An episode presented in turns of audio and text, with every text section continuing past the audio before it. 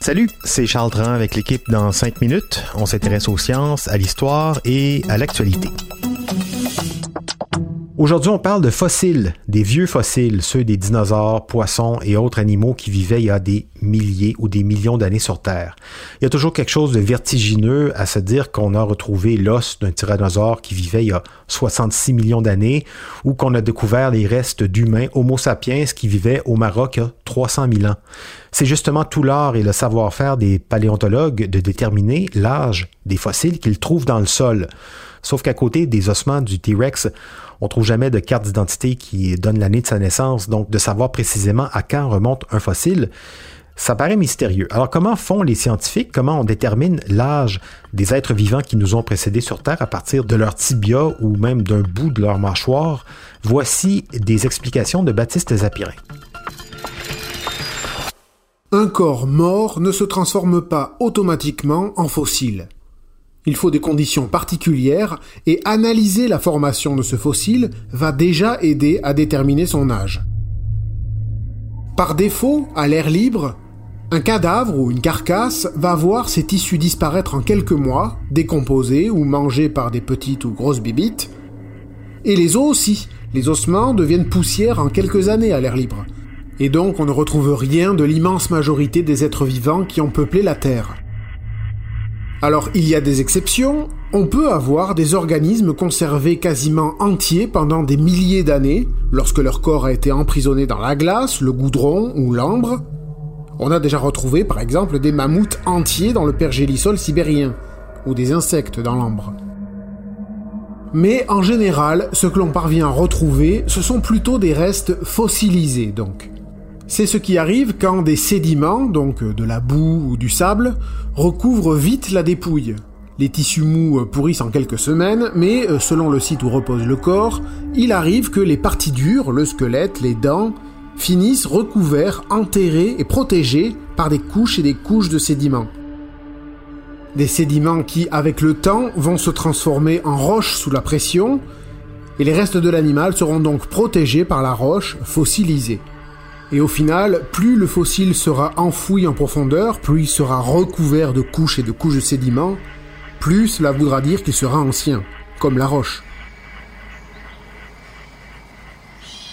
Le premier indice qui donne une idée de l'âge du fossile, c'est donc ça, déterminer la profondeur du sol où on l'a trouvé.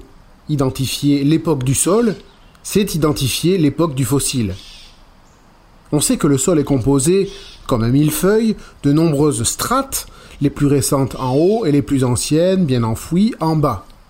Par exemple, l'ère géologique du Jurassique est datée de moins 200 millions à moins 145 millions d'années. Le Crétacé de moins 145 à moins 66 millions d'années. Et pour l'anecdote, c'est du Crétacé que sont tirés la plupart des dinosaures du film Jurassic Park, appelé ainsi juste parce que ça sonnait mieux que Crétacé Park. L'âge du sol, c'est bien comme indice, mais c'est un peu vague quand même. On l'a vu, les aires géologiques durent des dizaines de millions d'années. Pour être plus précis que ça, il existe une autre méthode, la radiochronologie. Alors ça, vous en avez sans doute entendu parler avec la datation au carbone 14. Ben ça, c'est une des méthodes de radiochronologie. Le principe, c'est que dans toute matière organique, il y a des atomes de carbone, plus précisément de carbone 14 c'est-à-dire qui possède 8 neutrons et 6 protons, d'où le 14. Et on sait aussi que quand cette matière organique meurt, les atomes de carbone 14 se transforment en atomes d'azote 14.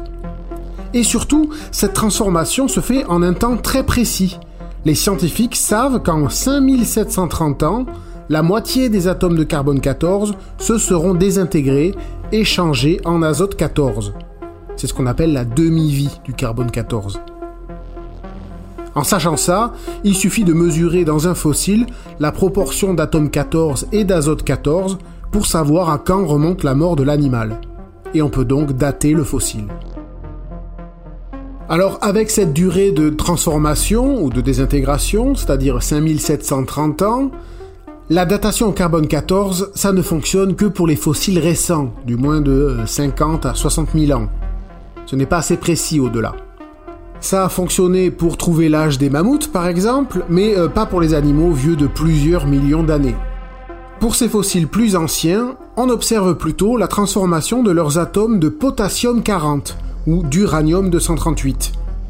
Leur demi-vie à ces atomes-là se chiffre carrément en milliards d'années, ce qui permet donc de déterminer l'âge d'un os ou d'une dent très ancienne. Et avouez que quand on vous parlait d'atomes de carbone ou d'uranium dans votre cours de physique, alors oui je sais, ça aussi ça a l'air de remonter à des millions d'années, ben vous n'aviez pas pensé qu'il y aurait un lien avec l'âge des tyrannosaures. Oui, et en passant, on parlait des paléontologues parce que ce sont eux qui travaillent sur les fossiles, humains ou pas, mais on aurait pu parler aussi des archéologues qui, euh, eux aussi, cherchent à dater ce qu'ils trouvent enfoui dans le sol, sauf que eux travaillent sur des objets liés à la vie humaine, comme des pièces de monnaie, des fondations de bâtiments, des statues, des bouts de tessons, ce genre de choses. Ils n'étudient donc pas les mêmes matières ni les mêmes substances, mais euh, ils utilisent souvent les mêmes techniques. La datation carbone 14, par exemple, reste une méthode utilisée aussi bien pour estimer l'âge d'un ossement que d'une peinture du Moyen Âge. Merci, Baptiste Zapirin, c'était en cinq minutes.